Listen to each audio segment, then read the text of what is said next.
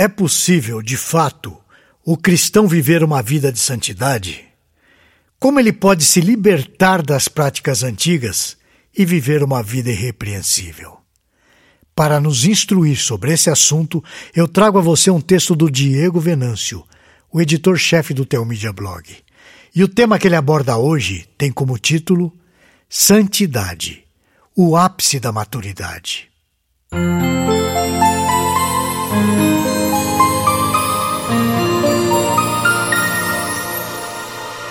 Há algum tempo eu venho querendo tratar sobre esse assunto, a santidade, mas eu estava com dúvida sobre como abordar o tema. A Bíblia trata desse assunto de muitas maneiras diferentes. Tome, por exemplo, o Salmo 19. O salmista reconhece o valor da criação de Deus e faz uma ode à palavra revelada de Deus. Então, no versículo 12, ele diz o seguinte: quem há que possa discernir as próprias faltas? Absolve-me das que me são ocultas. Salmo capítulo 19, versículo 12. Ou seja, não temos a palavra de Deus em nossas mãos para dela obtermos um mero conhecimento. Ela deve transformar a nossa mente e as nossas atitudes.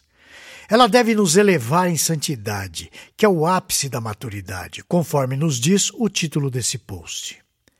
A palavra de Deus nos aponta os erros e nos dá os recursos infinitos para sermos mais santos. Eu também poderia abordar o tema usando o Salmo 45 no versículo 1. Eu até já escrevi um post sobre esse versículo, pois eu o acho muito bonito. Vamos ler. De boas palavras transborda o meu coração. Ao rei consagro o que compus. A minha língua é como a pena de habilidoso escritor. Salmo 45, versículo 1. Eu percebo aí uma sequência de causa e efeito. O salmista demonstra estar alegre, com o coração cheio de boas palavras. Sabemos que a alegria para o cristão procede de um só lugar: da salvação alcançada pelo perdão dos pecados através da vida perfeita, morte e ressurreição de Jesus Cristo. Essa obra nos traz a paz com Deus. A reconciliação com Deus também é a reconciliação com nós mesmos e com a natureza. Ou seja, uma vida reconciliada com Deus faz com que a vida ganhe sentido, ganhe valor. A nossa vida exulta por estarmos em paz diante do verdadeiro sentido da vida. Estando nesse estado de espírito, vivemos uma vida de consagração ao Rei. Deus nos chama a sermos santos, pois a sua natureza, o seu atributo, é a santidade. Levítico, no capítulo 19, versículo 2, nos diz o seguinte: Fala a toda a congregação dos filhos de Israel e dize-lhes: Santos sereis, porque eu, o Senhor, o vosso Deus, sou santo. O texto que eu escolhi para falar sobre santidade, porém, é um texto que é específico no assunto. Ele está lá em Efésios, no capítulo 4. O capítulo todo é um chamado à maturidade, através de uma vida irrepreensível.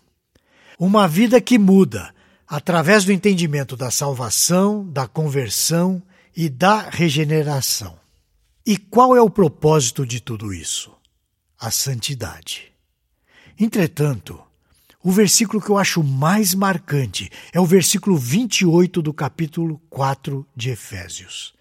Ele diz assim: Aquele que furtava, não furte mais.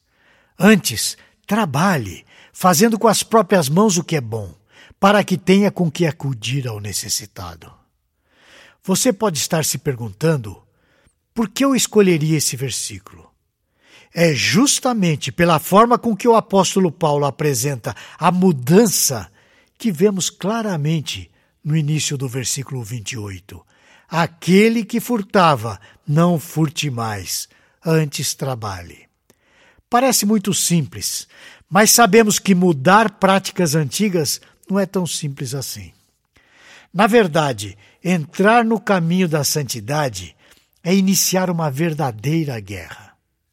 A primeira coisa a fazermos nessa guerra é compreender de qual lado nós estamos. Ao entrarmos na busca pela santidade, devemos atirar para o lado certo. Devemos saber quem é o nosso inimigo. Assim fica simples definir o lado correto. Se você furtava, ora, pare de fazer isso. Controle os seus impulsos pecaminosos. Mude o seu meio de convivência.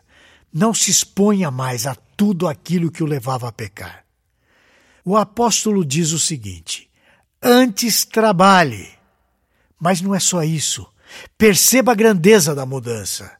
Se antes a pessoa furtava, deve parar de furtar. Além disso, deve dar um passo a mais, deve começar a produzir. Entretanto, isso não é só para deixar de onerar as pessoas, mas também para ajudar os necessitados. Veja o que Paulo diz no final do capítulo. Antes, sede uns para com os outros benignos, compassivos, perdoando-vos uns aos outros, como também Deus em Cristo vos perdoou. Isso está em Efésios, no capítulo 4, versículo 32. A santidade nos deixa aptos a lidarmos com o próximo. Ela nos deixa aptos a lidarmos com as diferenças, com os assuntos espinhosos. Ela nos leva à maturidade. Depois de uma série de imperativos, Paulo apela para que sejamos bondosos com os outros. Ele quer que tenhamos paz com os outros e disposição para perdoar. Perdoar é um capítulo à parte. Eu não quero ser um purista que acha que tudo se resolve automaticamente. Não. Eu sei que é muito difícil perdoar, principalmente quando nós somos ofendidos. No entanto, para uma vida de santidade com alto nível de maturidade, o perdão é um requisito fundamental. Nesse ponto, só temos uma direção para onde olhar. Devemos ver que todas as nossas mazelas foram perdoadas por Cristo.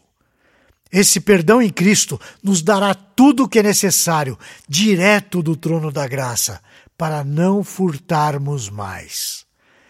Geralmente, ao falarmos sobre santidade, certas condutas nos são cobradas. Em certos locais, isso é imposto de uma forma legalista. Entretanto, o crente maduro sabe que a santidade é resultado da conversão, da regeneração que é operada dentro do seu coração. Paulo está falando aos crentes da igreja em Éfeso. Impor santidade a quem não passou pela regeneração quando o coração não foi mudado é cobrar apenas cacuetes. Em Romanos, no capítulo 14, versículo 23, ele diz o seguinte: Porque o que faz não provém da fé, e tudo que não provém da fé é pecado. Se a santidade não é produzida por ação da fé, ela é mera macaquice uma imposição legalista. Para concluir, eu desejo que você, homem cristão, mulher cristã, não desista da sua luta diária. Lute contra aquilo que o leva até aquele momento da tentação. Uma pessoa madura é uma pessoa mais santa, pois quem a dirige é o Espírito Santo. O Espírito Santo é muito sensível. Ele não fica onde há pecados conscientes. A esse respeito, Efésios capítulo 4, versículo 30 nos adverte: E não entristeçais o Espírito de Deus, no que fostes selados para o dia da redenção. Que Deus o abençoe e o leve ao ponto mais alto da maturidade cristã. Esse e outros assuntos você encontra no Teomídia Blog. Lá você poderá ler ou ouvir artigos sobre igreja, teologia, apologética, evangelismo e outros assuntos relacionados com a sua vida cristã. Anote aí o endereço teomídia.blog.br. Conheça também o Teomídia Cast, presente nos principais aplicativos de podcast para o seu celular. E finalmente, você precisa conhecer a Teomídia, a plataforma de vídeos cristãos por assinatura. E agora com uma novidade: você pode fazer a sua assinatura de graça. É isso mesmo, basta digitar teomídia.com. E lembre-se, Teomídia, conteúdo cristão para o seu crescimento espiritual. Você assiste, quando quiser, onde quiser